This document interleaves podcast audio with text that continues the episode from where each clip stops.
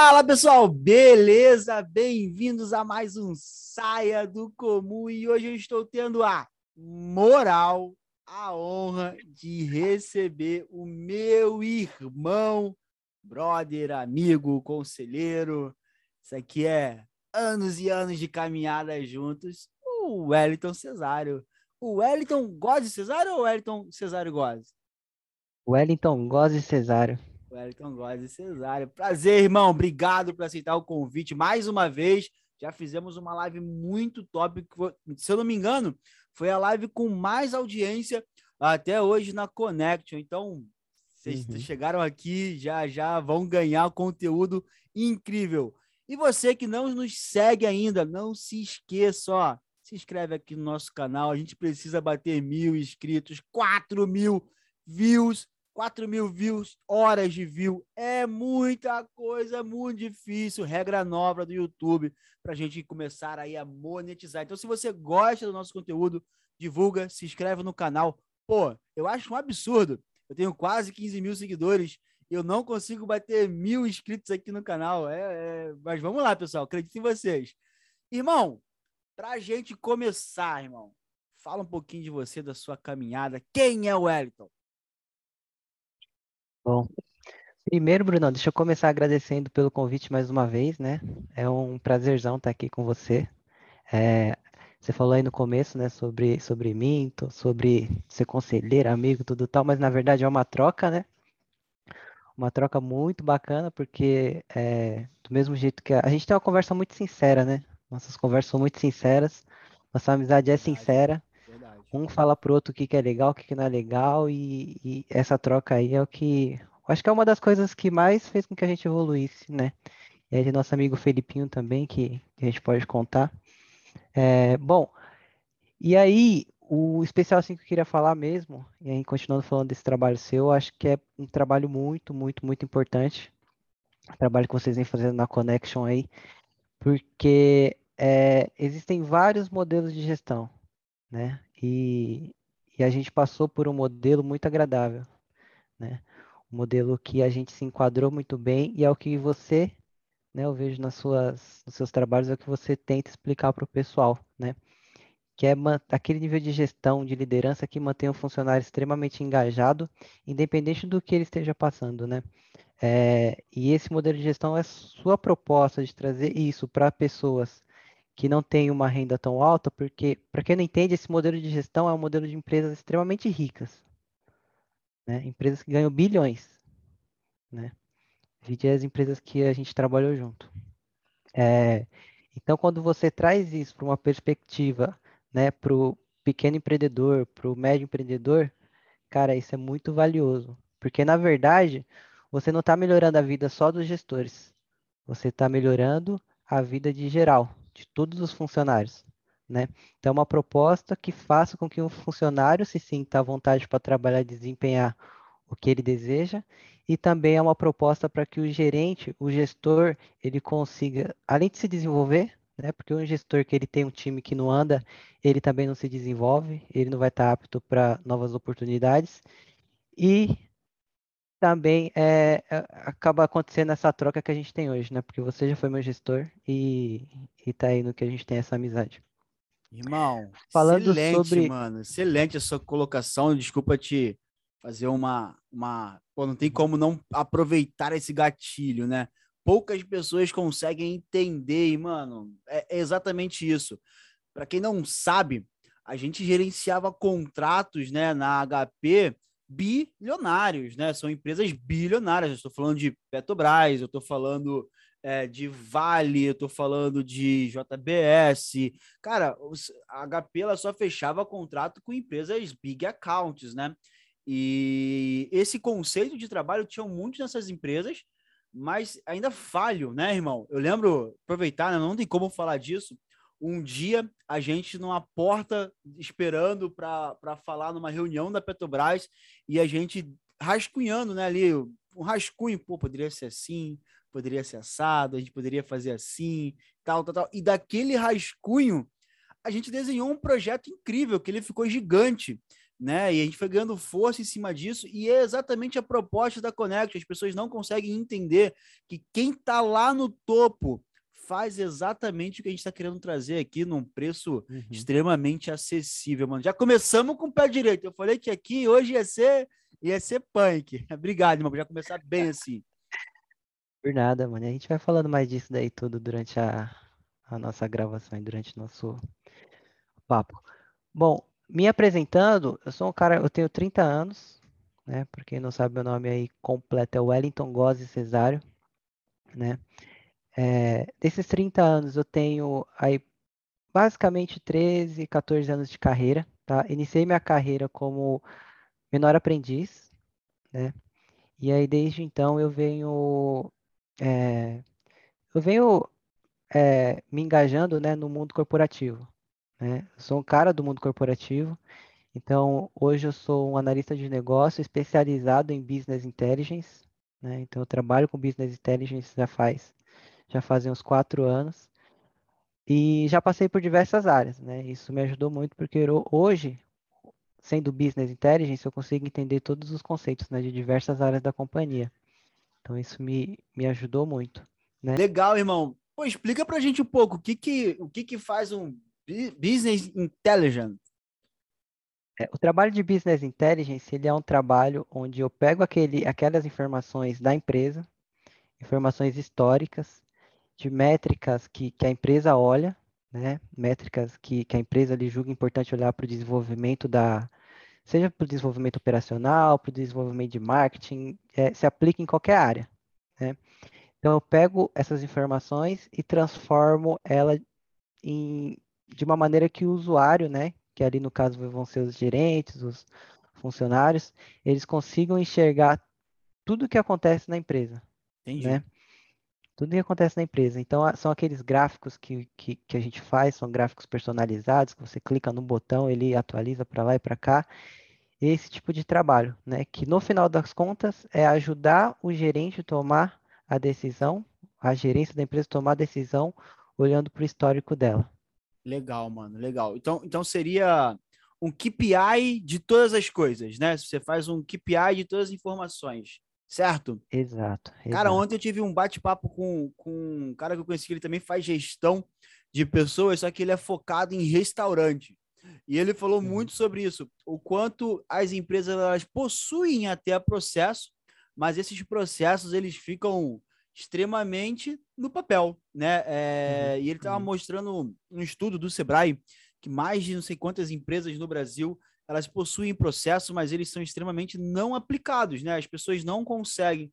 E eu lembro, irmão, e, e, e quando você começou a fazer esses estudos e tudo mais, o quanto é importante trazer isso para a linguagem da, de quem vai receber, exemplo. Passar para um gerente é muito fácil, né? Passar para um gerente os números que ele tem que ali talvez seja mais tranquilo, não, não que seja muito fácil. Mas como é que faz com que as pessoas absorvam isso com facilidade, mano? Qual a estratégia que você usa?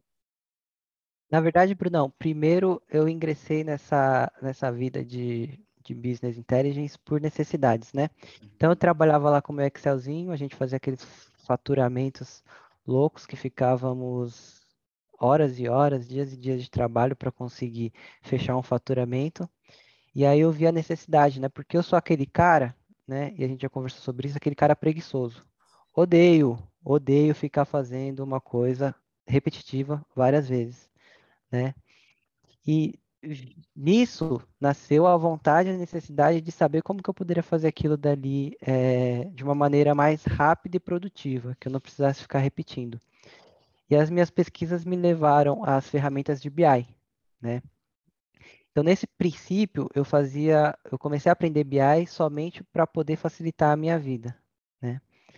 Em relação ao trabalho que eu tinha naquela época, para poder, né? Porque você melhorando o seu trabalho atual, você consegue ter mais tempo para focar em outras coisas e mostrar o, mais trabalho para as pessoas que, que estão acima de você, né? Então, a princípio foi isso. Eu aprendi Business Intelligence com esse intuito, né?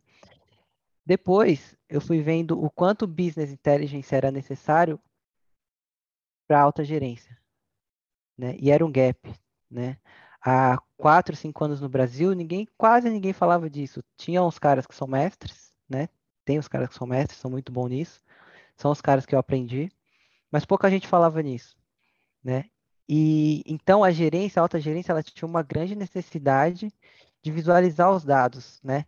E não só visualizar os dados, ter aqueles dados com, é, com frequência, né? Porque não adianta eu fazer um trabalhão para fazer um gráfico, mas só que semana que vem eu não consigo apresentar aquilo de novo, entendeu? Nisso, é, aí surgiu o convite para eu sair da sua equipe, né, nesse momento, e trabalhar dentro da HP, fazendo esse mesmo trabalho. Um dia muito triste, mas muito feliz ao mesmo tempo. Exato. Para quem não, só para deixar bem claro ali, a, a posição, né, não a posição de hoje, mas a posição antes do, de onde eu estou hoje, eu alcancei ela depois de muita conversa, muito feedback com o Bruno, muito trabalho, né? A gente trabalhou então, Bruno, junto, irmão? Sei, direto, assim, seis anos? Acho que uns seis, cinco anos foram. Seis, cinco anos. Cinco anos.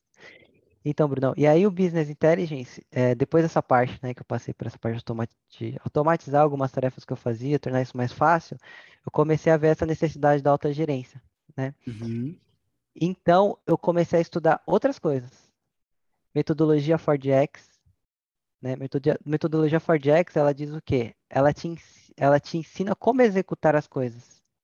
E dentro de executar as coisas, você precisa medir as coisas para você ser efetivo, né? Então, eu estudei metodologia X. Eu estudei uma coisa muito interessante, muito interessante, que é storytelling com dados, né? Vamos falar um pouquinho disso. Vamos falar um pouquinho de storytelling vamos. com dados. Vamos daqui a pouco. Daqui a com pouco. dados, né? Que é exatamente é, é o que você falou é a maneira mais efetiva de você mostrar uma informação para o seu gerente, né? Que ele bata o olho, ele já saiba o que está acontecendo na empresa dele, o que ele precisa fazer. Sabe qual é o legal desse é. conceito? A gente tem os nomes difíceis. Mas lá atrás, uns oito, nove anos atrás, a gente uhum. falava que era mostrar para o padeiro e o padeiro entender. Exato, é o que hoje em dia é storytelling, né? É storytelling. Exato, então eu me especializei em storytelling, me especializei em FordX e algumas metodologias ágeis também para poder não trabalhar mais só com BI, mas também com essa questão de processo que você que você comentou. Irmão, vamos então montar uma linha de raciocínio aqui. Vamos começar pelo começo.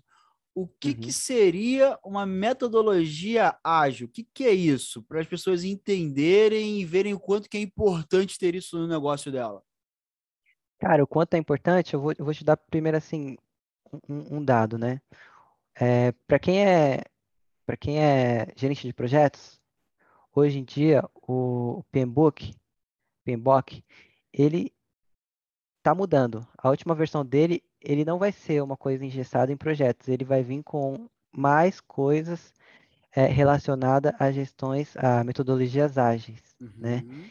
Então, já olha a mudança, né? Você tem um livro lá que ele vem formando diversos gestores de projeto, né? E agora esse livro muda, né? E ele vai ter como core as metodologias ágeis, né? A metodologia ágil, ela surge por quê? Porque as empresas, hoje em dia, né, na, na época da tecnologia e tudo mais, as empresas precisam de mudanças rápidas, uhum. né? Precisam de processos rápidos e, e tudo muito rápido acontecendo, E né? a pandemia fez isso ficar mais rápido ainda, né, irmão? Exato, exato. E aí você tem a questão, né, de a gestão estratégica, né? Gestão estratégica. Daí eu vou, vou dar um exemplo aqui. Você pega um hospital. O hospital, ele tem uma sala de, de espera que tem muitos, muita pessoa esperando, fica cheia e, tu, e tudo mais, né? Isso é perceptível a partir da pesquisa de satisfação, tá? Você rodou uma pesquisa de satisfação lá no hospital, o pessoal fala que ficou muito tempo esperando na sala e que a sala estava lotada tá bom? Então esse é um ponto que você precisa melhorar. A partir disso, né, aí a gestão vai sentar e vai falar, tá, a gente precisa melhorar, o que, que a gente vai fazer? Um funcionário comum, ele vai sugerir, eu acho que é ali, a princípio, duas coisas. Ele vai falar, pô, a gente precisa aumentar a sala de espera, ou a gente precisa colocar mais médicos para atender, porque a sala de, de espera tá cheia, a gente precisa colocar mais enfermeiro, precisa contratar mais gente. Talvez fosse o primeiro raciocínio, né? Primeiro raciocínio que vem na cabeça de, É o raciocínio simples, né? Sim. O básico. Uma pessoa que ela estuda metodologias ágeis, não só metodologia, metodologias ágeis, mas outras coisas, é, ela vai por um caminho diferente. Então, ela vai primeiro, junto com as ferramentas ali que, que é proposta dentro das, das metodologias ágeis, ela vai primeiro tentar entender o que, que acontece dentro do consultório do médico. Quanto tempo aquele médico demora para atender cada usuário? Aquele médico ele tem que se deslocar da sala dele para algum local? Nesse tempo que ele se desloca, ele demora muito tempo. Então, por exemplo, você tem uma máquina de café que fica lá no segundo andar e o cara está no, ter no, no terceiro, no quarto. Entendeu? O cara ele precisa se deslocar, então ali ele já perde um tempo. Entendeu? O refeitório ele fica lá no térreo. Entendeu? O cara ele precisa se deslocar até o refeitório. A sala de, de, de sei lá, de raio-x fica em, em X lugar. A mesma coisa. Né? Então, o correto seria você começar a medir os tempos do processo para poder, poder, entender aonde você tem a oportunidade de diminuir o tempo. E entender se dá para você diminuir a, o tempo também, né? Então, tudo bem. Você viu que você tem salas que ficam distantes umas da outra, uma das outras, e talvez ali você colocando, mudando uma sala de lugar com a outra, talvez você resolva um problema, né? E quando você chega para falar isso para o seu gerente, você fala, pô, você não vai precisar gastar dinheiro contratando mais gente. E nem contratando mais enfermeiro e nem mais médico. Você pode gastar o seu dinheiro mudando essa sala para aquela sala. Entendeu? Você e traz um era, né? benefício né? em relação ao custo para a empresa. Então, esse é um exemplo, entendeu? Uhum. Metodologias ágeis, elas vão, por exemplo, dar um exemplo aqui de metodologia, o Lean Six Sigma. Ele vai Qual te ajudar nome? nesses processos. Lean Six Sigma. Lean Six Sigma. Entendeu? Ele te ajuda nesse processo, né? Que ele vai te ajudar a identificar todos os gaps que você tem no seu processo, não, pensar, não pensando de uma maneira comum, igual eu falei, não é trocar o médico, não é contratar mais, mais recurso, né? Talvez o problema Exato. não seja colocar mais recurso. Legal. Entendeu? Então, ela te ajuda nesse sentido, né? Então, é um coringa. Para quem tem empresa e, e, e, tem um profissional desse tipo na empresa, e aí é até bom, porque os gestores eles precisam entender isso. Um gestor ele não precisa ter um, um e aí falando das faixas, tá? Que uhum. dentro dessa metodologia Six Sigma tem as faixas, ele não precisa ser a última faixa que é um black belt, gestor de pessoas, mas ele precisa saber que em algum momento ele vai precisar de um cara como esse para é, contratar uma consultoria, né? Ou contratar alguma pessoa dessa para estar na equipe dele. Então, essa é a jogada, né? Quanto mais o cara tem conhecimento, mais ele vai trazer de benefício para a empresa dele. É, e aquele negócio, né?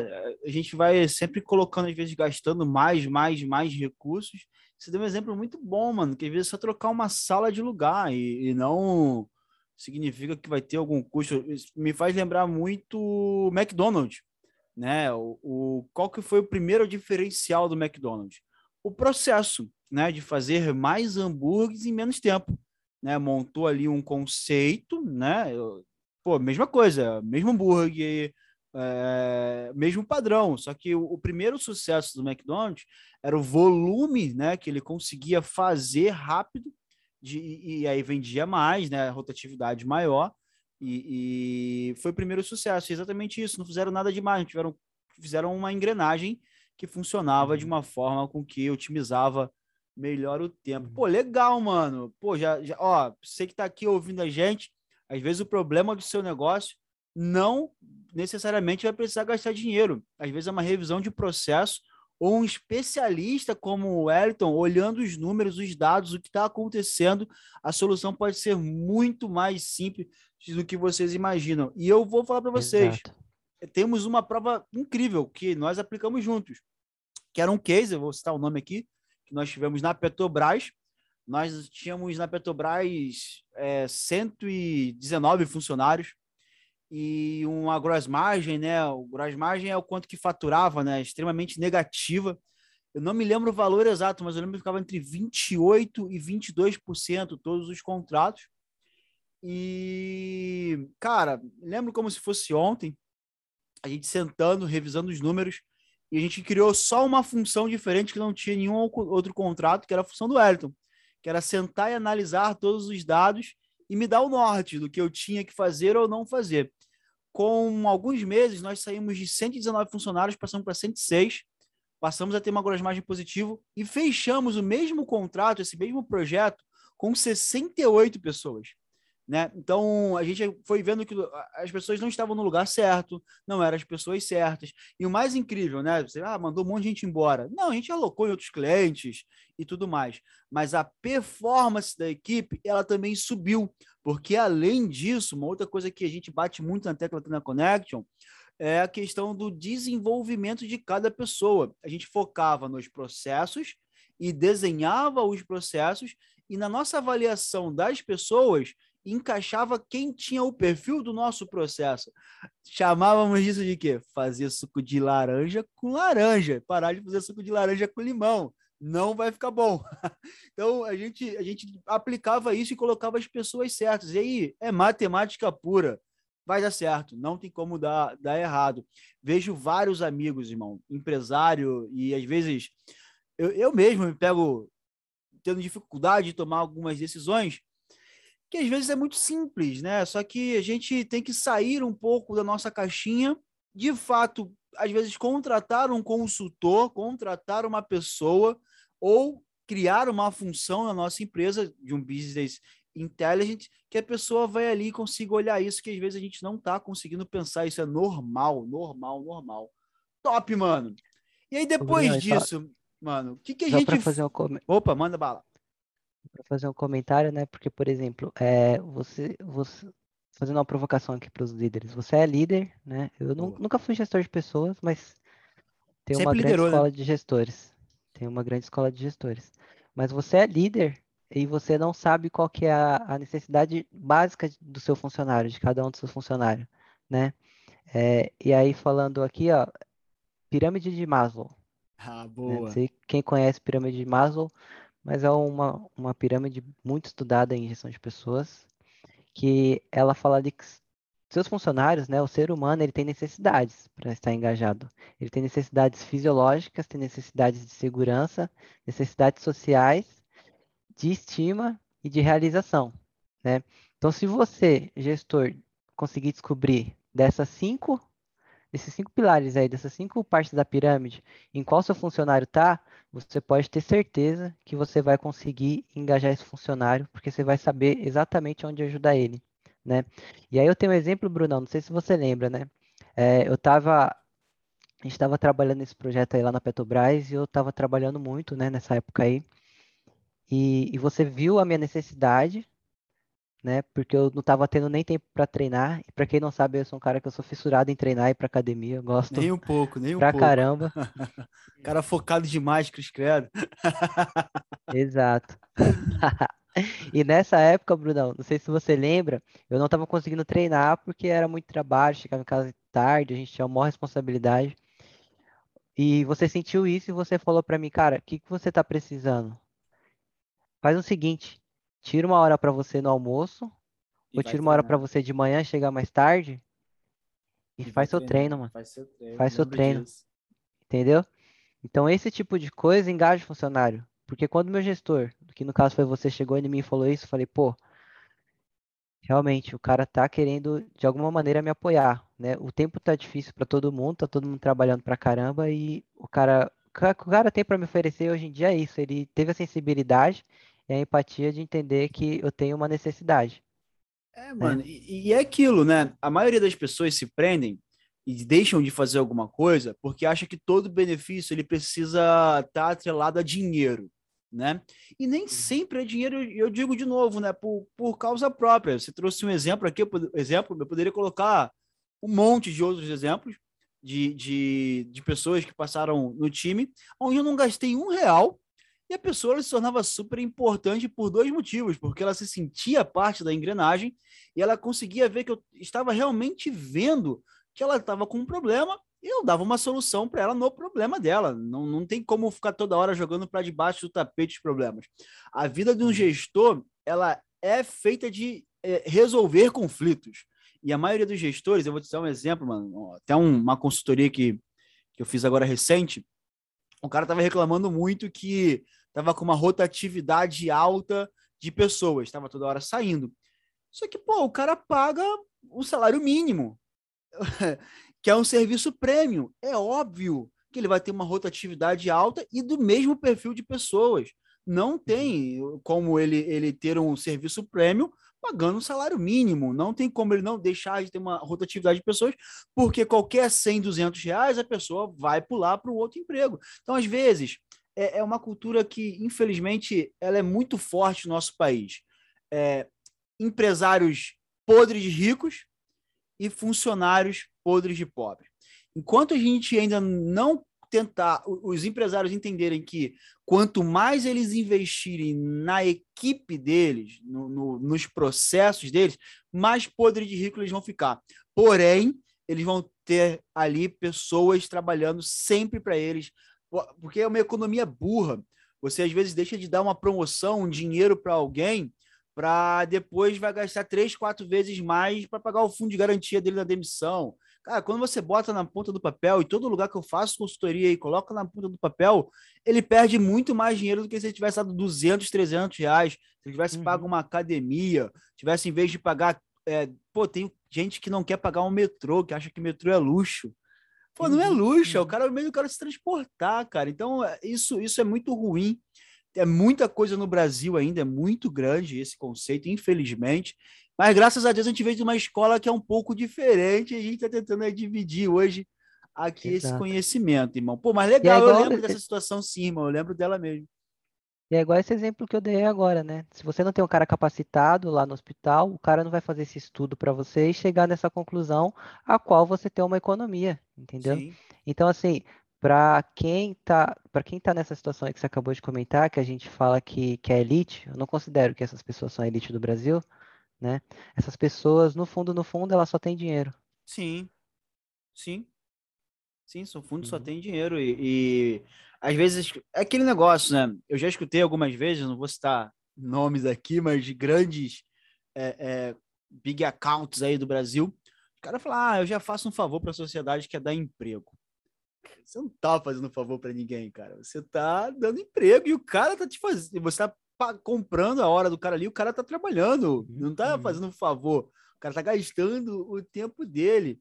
But, aos pouquinhos, a gente vai aí mudando essa cultura, é algo já antigo, retrógrado, é, e não vai ser do dia para noite que vai mudar, mas é a batalha, tem que todo dia ali plantar uma sementinha em alguém.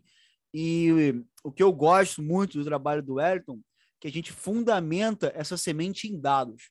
Te mostra que, que, que às vezes o conceito não está no dinheiro, não está em quanto você gasta.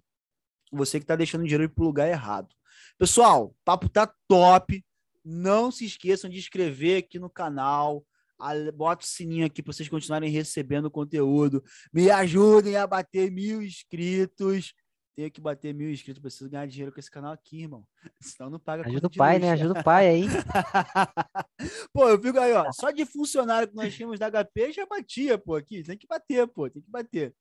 Mano, legal, tô, pô, tô adorando aqui o papo, irmão. E, pô, tá aqui contigo pra mim é sempre um prazer. Queria muito gravar ao vivo, mas a gente não conseguiu fechar a agenda.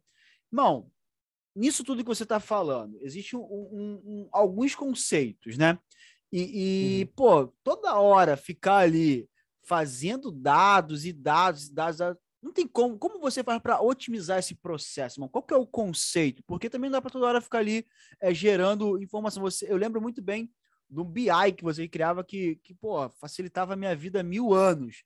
Como é que você faz? Qual é o, qual é o nome do conceito que você utiliza para automatizar o seu tempo aí e as informações? Bruno, hoje a gente tem uma gama de, de, de ferramentas, né? Eu posso citar algumas ferramentas para você aqui, como por exemplo, se a gente vai para um, um, lado que não é free, que não é grátis, uhum. né?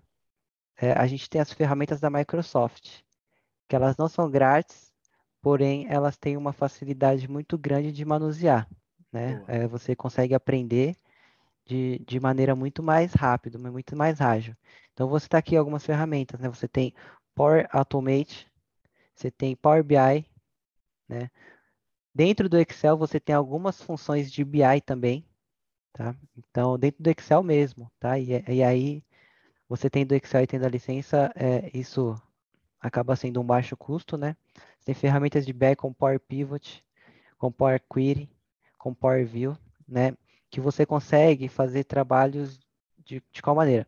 Você consegue automatizar sua base de dados. Então, aquele uhum. trabalho repetitivo que você tem, por exemplo, toda vez eu tenho que extrair uma planilha, fazer um monte de VLOOKUP, né, PROC-V, e esse tipo de coisa. Tem que formatar a planilha, tem que colocar isso, colocar aquilo, criar uma coluna.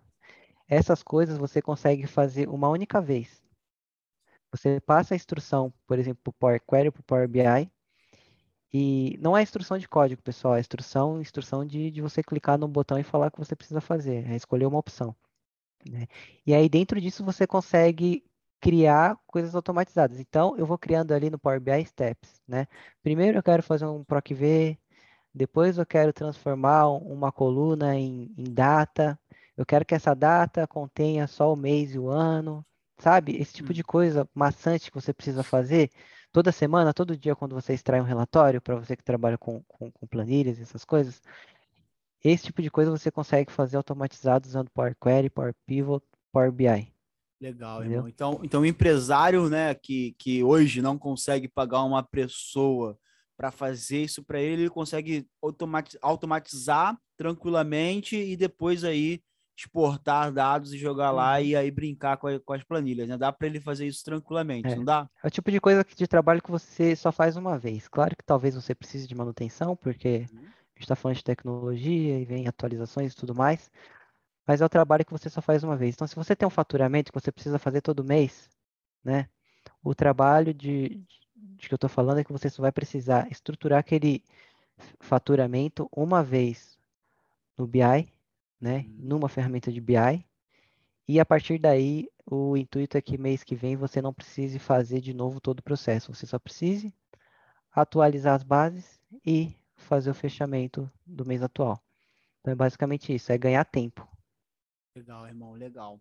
E, irmão, seguindo ainda nesse conceito, né?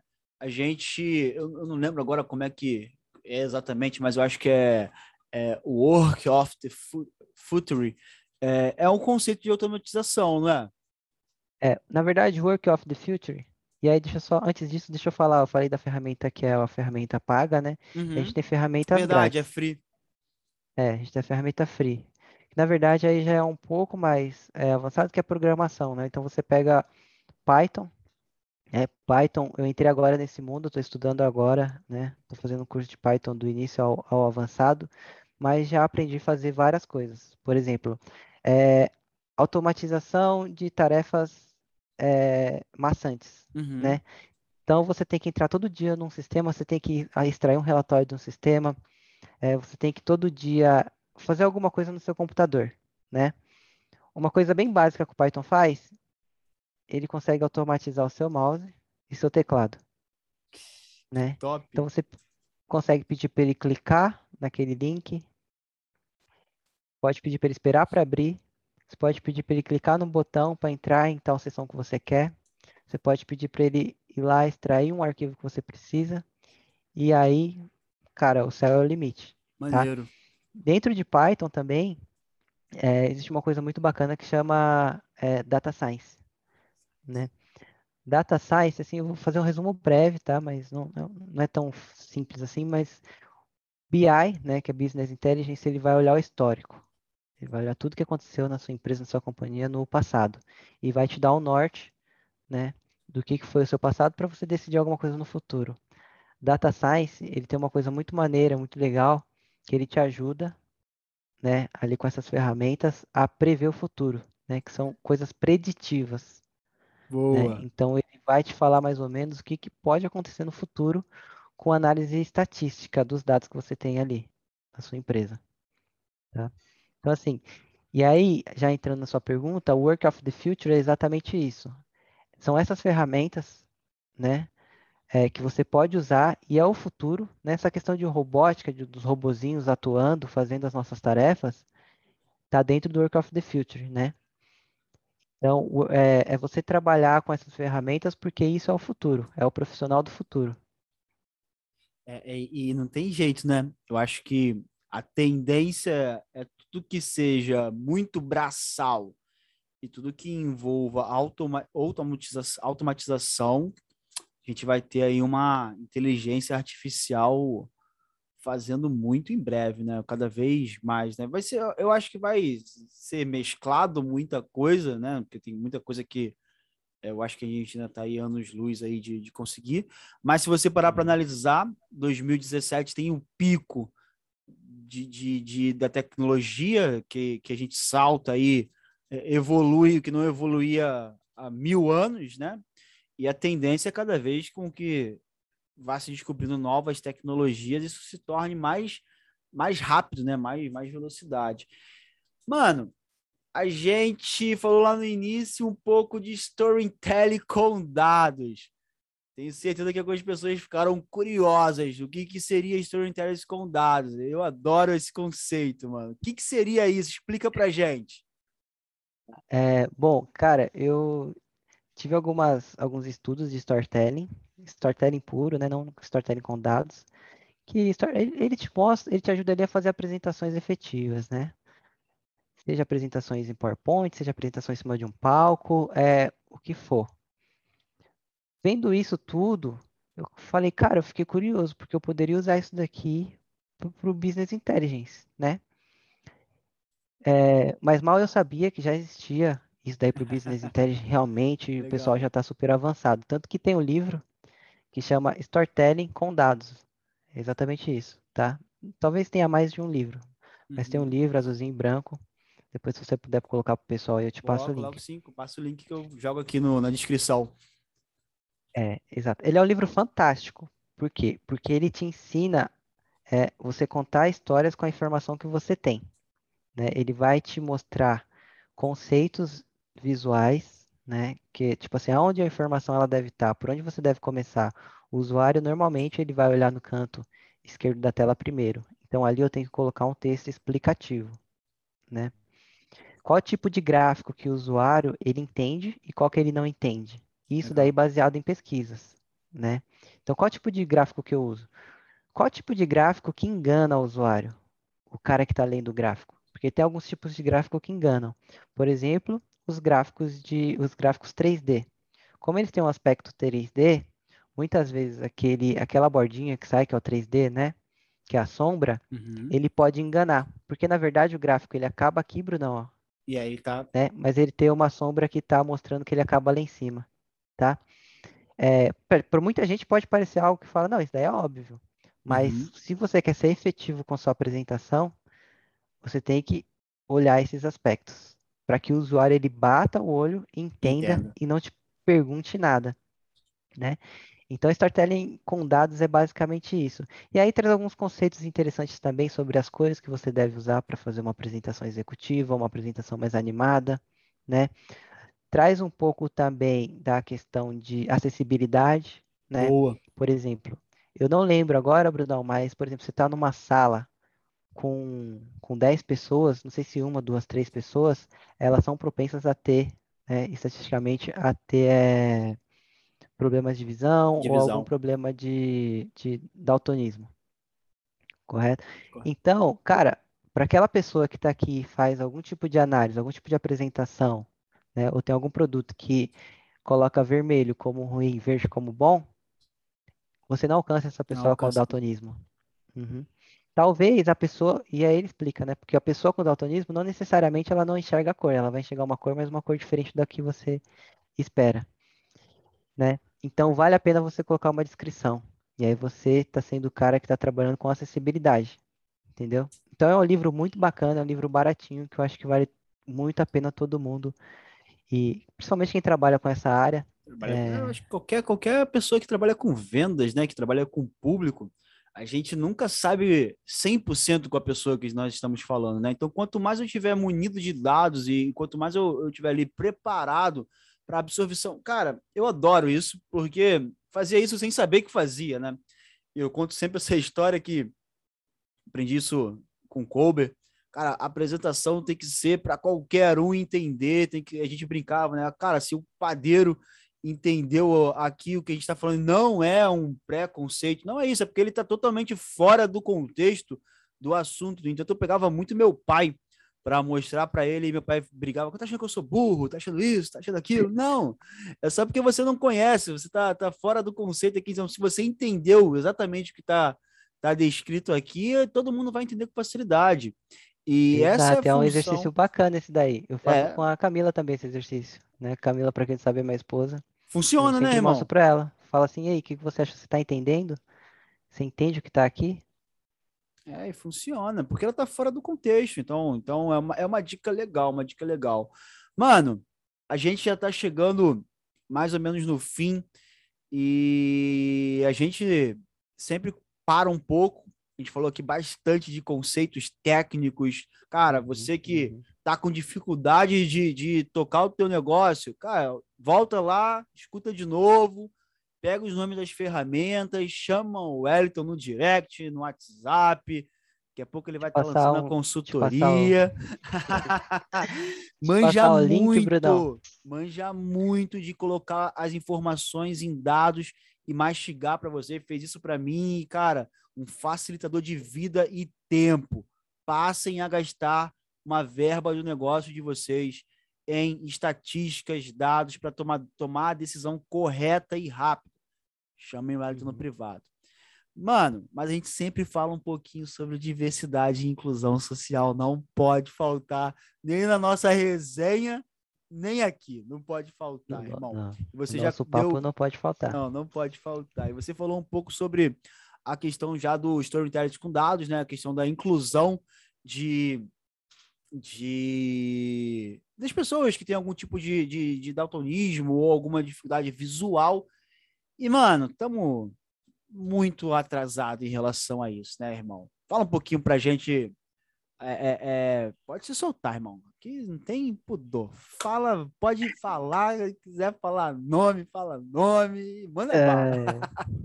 Só não pode, só Cara... não pode falar do Lula e Bolsonaro que derruba o canal. Ah. não quero, não quero falar sobre isso não, cara. Ah, bom, é, inclusão e diversidade, Brunão, é algo extremamente necessário hoje em dia. Entendam, vocês, pessoas, todo mundo, não tem para onde correr se vocês não começarem a entender esse tema, né? Eu digo entender esse tema, assim, é, é criar um olhar atento, né? Então, quando uma pessoa, por exemplo, falando de storytelling com dados, ela coloca informação sobre acessibilidade, é porque essa pessoa ela tem um olhar atento para a sociedade. Né? Ela sabe que a sociedade não é um todo, ela, a sociedade não, não, não somos todos iguais. Temos sim diferenças e temos, temos que saber viver com essas diferenças. Né? Então eu preciso saber que aquela pessoa tem uma diferença, que ela tem uma necessidade e que eu preciso me adaptar para poder inserir ela no nosso ambiente, né? Aí sim, dentro desse ambiente seremos todos iguais. Legal, irmão. Beleza? E aí eu falo isso porque eu tenho um trabalho muito legal na HP, né? É, eu e mais um grupo de pessoas, é, e aí eu faço parte da, da liderança desse grupo, junto com Simone Cruz e Everson Souza. Vou dar um abraço para eles aqui. Opa. A gente tem um trabalho é, que a gente assumiu um pouco depois da morte do George Floyd, né? A HP ela criou o que a gente chama de BIM, Business Impact Network, né? É, o negócio impactando a nossa sociedade, né? Impactando o nosso network. E dentro disso a gente criou uma, uma estrutura que chama Black Employee Network, né? Que é relacionado para funcionários pretos. É, e lá a gente vem fazendo um trabalho muito bacana, né? Um trabalho onde a gente consegue conscientizar as pessoas, né? E conscientizar as pessoas, assim, é uma maneira educacional, realmente, Brunão. É, Para falar de racismo, é, é, necessário, é necessário estudar, uhum. é necessário se informar. É, porque, por exemplo, muitas pessoas falam, ah, mas racismo não existe, né? Opa. A escravidão já acabou. A escravidão já acabou. Primeiro que a escravidão ainda não acabou. Se você jogar no Google aí agora mesmo, você vai ver que existe mais de, se eu não me engano, no site da ONU, mais de 40 milhões de pessoas escravizadas no é mundo. É muita gente, né, irmão? Uhum. Então, esse é o primeiro ponto. Outra, que o, quando a Princesa Isabel assinou aquela abolição da escravatura, aquilo dali foi fake news. Usando termos atuais, né? Porque a, a Princesa Isabel, tá? Isso daí tem num, num livro da Lilian Schwartz, não sei o nome dela direito, que ela explica que a Princesa Isabel nunca participou, não existe nenhum documento que ela participou da luta abolicionista em nenhum lugar do mundo, uhum. entendeu? Então, se você estudar, você vai ver que aquele documento ele foi assinado por conveniência, porque existiu uma grande pressão, né, da Inglaterra, do movimento abolicionista da Inglaterra. Você já tinha um Brasil que, que já muita gente já tinha percebido também de fora, já tinha percebido que a mão de obra escrava, né? E isso é uma crueldade. A mão de obra escrava, ela não era tão, não dava tanto lucro. Por quê? Porque se morria um escravo, você teria que comprar outro, você teria que gastar dinheiro. E os escravos tinham, é, não viviam muito naquela época. Pelas né? condições de vida, né? Pelas condições de vida. Então você tinha que trocar, né? E existia o fator mais importante, uma grande luta do povo negro. Desde que o povo negro pisou no Brasil, sempre houve luta. Uhum. Entendeu? Nunca, nunca foi um povo pacífico, passivo. A gente sempre, nossos ancestrais sempre lutaram pela liberdade, né? Então tudo isso fez com que o racismo, o racismo, desculpa, o, o, a época da escravidão no Brasil ela fosse é, ela ficasse inviável, né? Então aí coincide com essa assinatura da lei, tá? Então assim as pessoas têm que estudar essas coisas porque daí você fala de racismo, você não sabe sobre esse passado, sobre a história, né? Você fala que racismo não existe, mas você não conhece a história, cara, desculpa, mas realmente você Não tem estudar. como falar, né, mano? Não tem como falar. Outro ponto muito importante é, e aí eu peço também que pesquisem Google Movimento Eugenista do Brasil. Movimento Eugenista no Brasil. Deixa eu anotar aqui.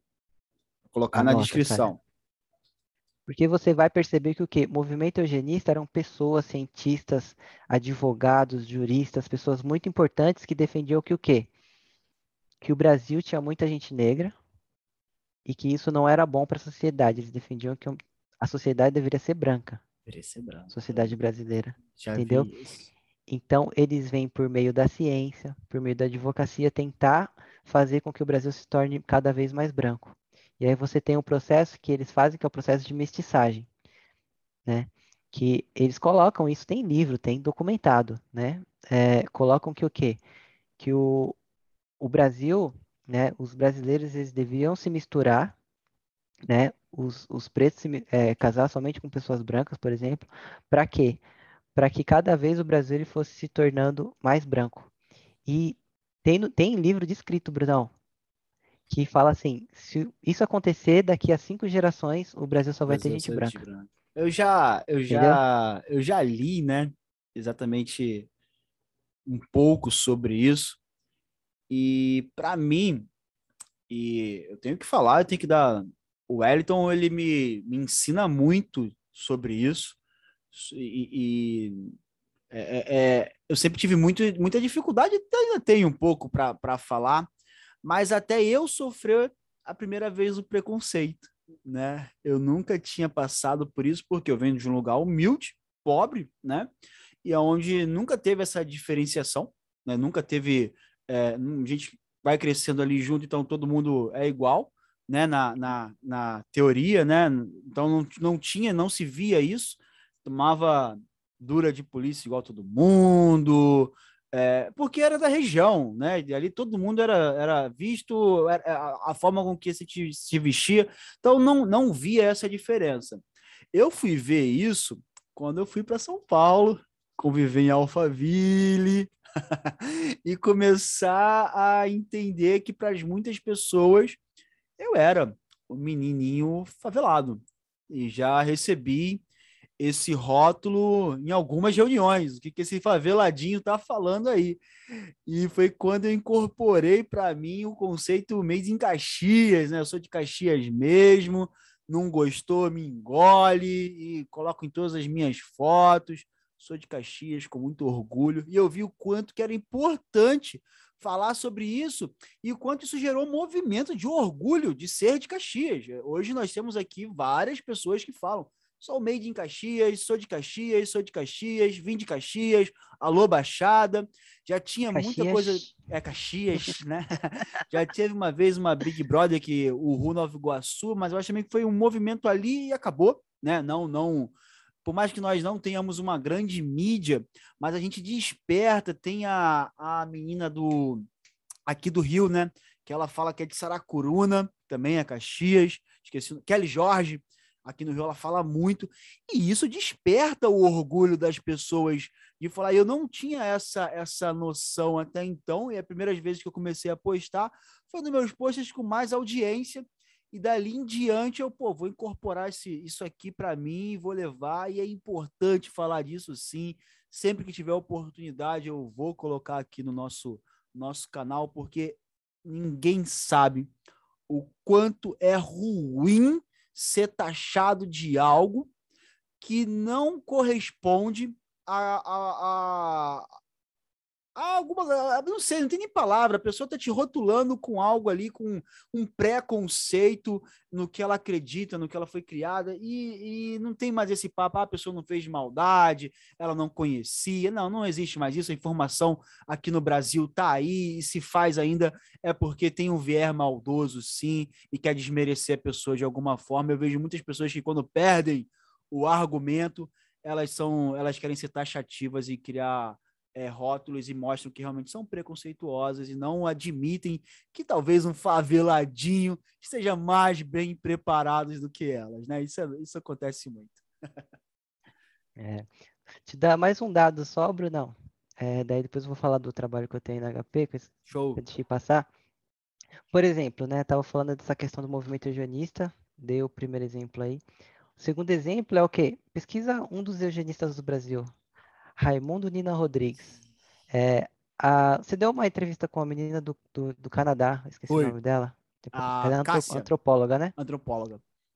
Então, tô assistindo, tá vendo? Ah, isso aí, pô, pessoal, vamos assistir aqui o canal, vamos dar like. Ah, já assisti, Não, já curti, já dei like. incrível, né, irmão? Uhum, uhum. Então, olha só isso, Raimundo Nina Rodrigues, um cara do movimento eugenista, que tem um trabalho, que ele é considerado o fundador da antropologia criminal no Brasil. Antropologia criminal. Esse mesmo cara que, que estudou, né, tudo isso para fazer antropologia criminal,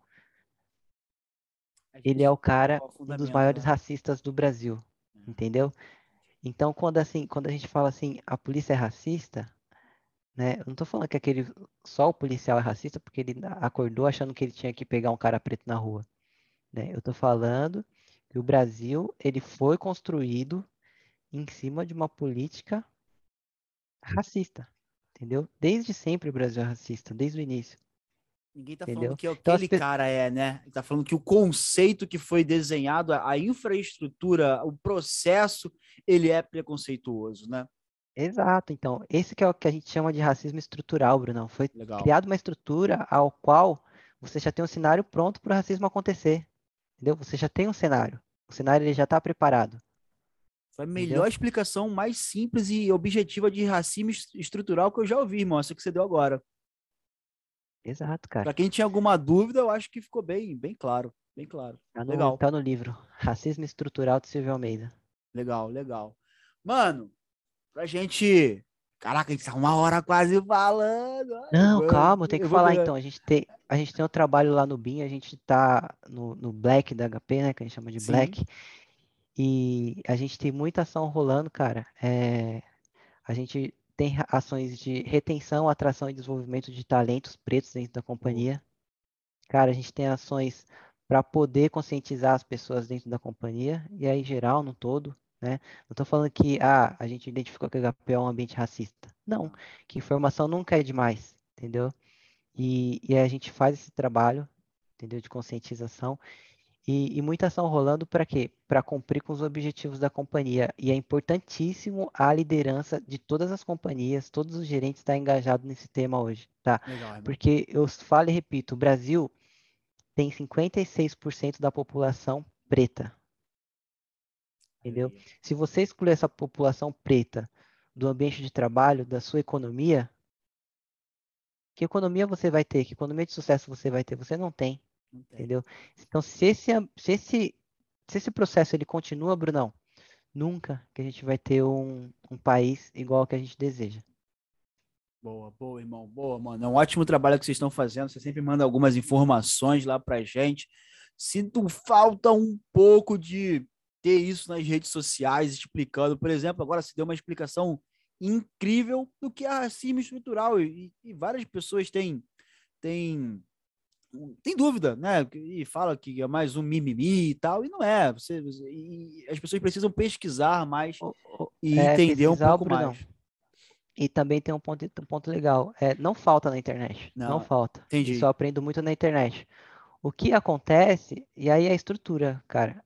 É você ter uma bolha Entendi. com a qual você vive dentro da sua rede social que você não segue, você não tem pessoas pretas dentro dessa rede. Recomenda as pessoas pra gente seguir aí para aprender um pouco, irmão. Fala aí, meu pessoal. Vamos lá. Primeiro, é Silvio Almeida. Silvio Almeida. Djamila Ribeiro. Vou colocar aqui, pesquisa ó. Vou colocar também, os arroba aqui. Coloca aí. Coloca aí. É, pesquisa sobre o livro dessas pessoas. Né? É, são os atuais que estão, assim, fazendo trabalho fantástico. Cara, Emicida. Legal. Emicida é um cara que, que ele é músico, mas ele não faz só música, ele toca o coração de todo mundo e traz muita informação. Cara, eu acho que é isso. Eu vou passar esses três, mas tem muito Passa para mim, passa para mim depois o arroba deles para eu colocar aqui pro pessoal, o pessoal seguir, porque realmente a gente fica na nossa bolha, né? Então a gente não consome é, e cada vez as redes sociais entregam menos, aí você consome menos ainda, mais legal.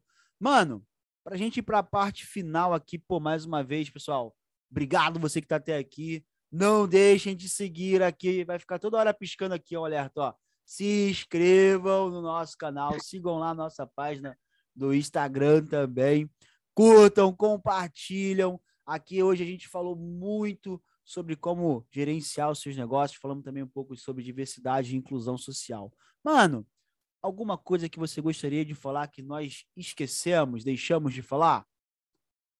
Cara, eu acredito que não. É mais uma vez assim, eu gostaria de agradecer o, o convite, né?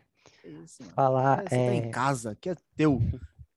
E realmente o trabalho, assim, que eu admiro o trabalho que você faz, que é muito importante, porque ele impacta a vida das pessoas, né? É, eu tenho pessoas na minha família que têm maus gestores, na minha família, tá? E como eu falei, eu estou num ambiente, né, numa empresa, que a gestão, é, é, ela é realmente a outro nível, né? E isso me incomoda muito de ver pessoas com cargo de lideranças e cargos altos fazendo absurdos.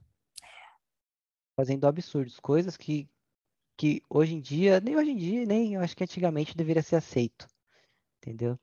E esse tipo de pessoa, esse tipo de líder, ele impacta muito a vida das pessoas. Total, dos, total. funcionários dele. Total, então, total. assim, por isso que eu, que eu falo que o seu trabalho é realmente importante, porque você está levando informação né, para que essas pessoas, para que esses líderes, é, não só esses líderes que estão atuando mal, mas também os líderes que têm o desejo de melhorar, para que eles possam achar o caminho entendeu?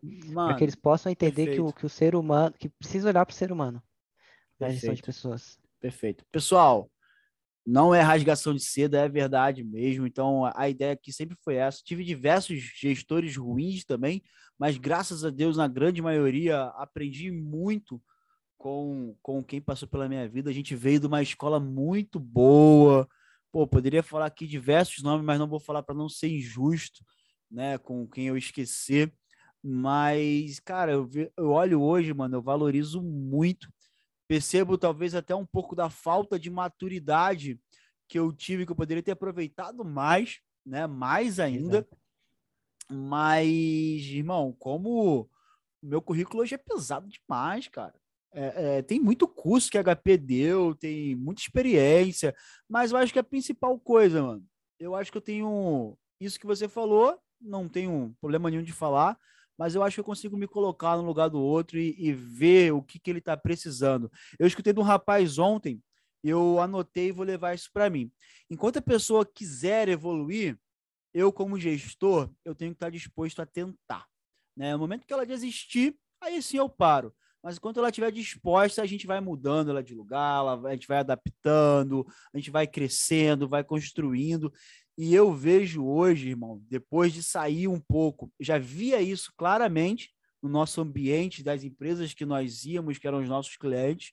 Vi isso depois da migração que a HP passou, mas hoje eu vejo muito, muito, muito. É um oceano azul. O quanto os gestores e líderes de todas as empresas estão mal capacitados. Eles estão preparados muito tecnicamente, mas para gerir pessoas. E aí, empresário, você aí que está com o teu negócio, tem um curso excelente de gestão de pessoas aqui, que eu vou deixar o link, que dá uma introdução bem legal, é, mas também acompanha nossas páginas, tento falar isso um pouquinho todo dia. Né? É, é o meu core, é o meu principal, é falar sobre isso. E tem o Oceano Azul, irmão. É muita gente que acha que tem que ser no chicote, que eu já pago o salário. Mal sabe ele que ele pode tirar muito mais do funcionário dele, sendo parceiro e, e aos pouquinhos, né? O que a gente falou, é uma plantinha de cada vez a gente vai crescendo. Mano, última pergunta. Essa é braba. Essa eu faço aqui, o pessoal rateia. Se você assiste o podcast, Eita. você já veio preparado para ela. Eita. Se Papai do Céu descesse hoje, falasse o Wellington, te, te dou um, uma coisa que você possa mudar no mundo. Você tem o direito de mudar uma única coisa. Irmão, o que, que você mudaria? Dar uma única coisa? Uma única coisa hoje. Você pode mudar uma coisa. Cara, difícil essa daí, hein, cara. Essa é brava. Essa não é preparei não, mas... Essa, essa, essa até ensaiando é difícil. realmente, realmente. É, eu acho que eu... A única coisa que eu mudaria, assim, Bruno, talvez seja... É, o, o, o trato para com o outro. Legal. Né? É, você tratar a pessoa, entender que aquela pessoa de fato é semelhante seu é um semelhante, e aí você tem empatia, né? E porque talvez eu acho que é isso que está faltando hoje, né? Porque se você tem empatia, né? Se tem, se tem um cara, se o político ele tem empatia, ele vai entender que quando ele está roubando aquele dinheiro, ele está tirando é, o dinheiro de um cara que está envergonhado lá por ver sua família passando fome. Entendeu? Então, eu, eu, mudaria, assim, de fato, o trato com as pessoas. Eu acho que a gente tem que olhar mais o, o, o ser humano. Legal, irmão. Boa, boa, boa. É, é geralmente é. é. geralmente a resposta da grande maioria aqui, né? E é, é, hoje tá faltando, né? Um pouco de. Parece que cada vez está tá pior, né? Não sei, às vezes parece que vai melhorar e acontece alguma coisa, alguma tragédia muito grande e tudo mais, mas depois você vê que é momentâneo e tudo mais. Então, tá faltando um pouquinho de empatia nas pessoas mesmo. Isso é fato. É, até coloquei no quadrinho aqui, ó, não sei se dá para ver direito, tá escrito. As pessoas longe. não são mais. Elas estão. Ah, essa aí é do, do crioulo. As pessoas não são más, elas só estão perdidas. perdidas. Ainda há tempo. Ainda há tempo. Crioulo. Conheço essa música aí. Muito boa, por sinal, muito boa. Irmão, obrigado. Portas abertas sempre quiser falar de alguma coisa polêmica, pode vir aqui falar aqui primeiro. O Elton não sabe ser polêmico, vocês perceberam? Ele consegue falar sobre diversidade, inclusão social e não, não, cara, mano, eu gosto muito, agora de verdade, eu gosto muito de ouvir você falando sobre isso, porque a maioria das pessoas que vêm ou querem discutir sobre isso, falam sobre isso, elas são muito radicais, cara, e acaba radicalismo com radicalismo, e aí dá choque, vai. Eu adoro a sua forma de explicar, mano, um tema que ele precisa ser conversado, né? Então, que as pessoas que também estão estudando aqui pensem, não vai ser com, com extremismo que você vai combater extremismo, às vezes é necessário brigar, né? mas nem todas as pessoas são extremas, né? Então, tomem cuidado, eu gosto muito da sua dicção para falar sobre esses temas. Não esqueçam de seguir o canal. Você que chegou até aqui, siga o canal. Esse vídeo vai bombar, que eu vou escrever uma copy muito boa. Vamos escrever uma copy top. E agradecer os nossos patrocinadores, Espaço de Festas e Sales, Choperia Papo de Boleiro lá em Bangu, tá bombando. E as tá lojas tá bombando, Memo, use Memo, nosso patrocinador. O próximo eu vou fazer com boné da Memo, mano. Eu tenho que fazer com boné. Eu gosto daquele boné. Tô, tô... Ah, não fui lá ainda buscar o já o boné. É, manda pra mim também pra eu fazer também. Vou, vou. Aqui, pode ter certeza. Vamos marcar aquela resenha lá em casa. Irmão, obrigado. Tchau. Fica com Deus. Pessoal, saia do comum. Vem com a gente. Tamo junto e valeu. Abraço. Tchau. Valeu.